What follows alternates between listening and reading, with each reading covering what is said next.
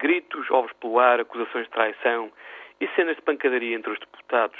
O Parlamento ucraniano viveu hoje um dia extremamente controverso.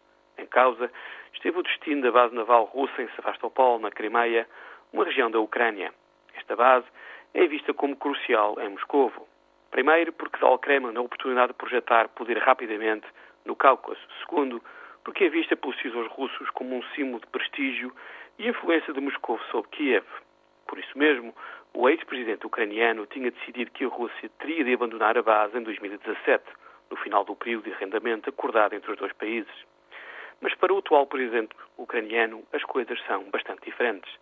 A base da Crimeia tem agora uma dupla função. Por um lado, é um símbolo da estabilidade e das boas relações entre Kiev e Moscou. Por outro, é também uma maneira de estabilizar a economia ucraniana. A saúde desta economia depende muito do preço do gás natural fornecido por Moscou. A prorrogação da presença militar do Ucrânia no Mar Negro até 2042 foi conseguida em troca de um desconto de 30% no preço do gás russo. Este desconto começa a ser aplicado imediatamente e ajudará a poupar 4 bilhões de dólares no orçamento ucraniano. O problema para Moscou é que as cenas de hoje mostram que não há um consenso nacional na sociedade ucraniana sobre este assunto.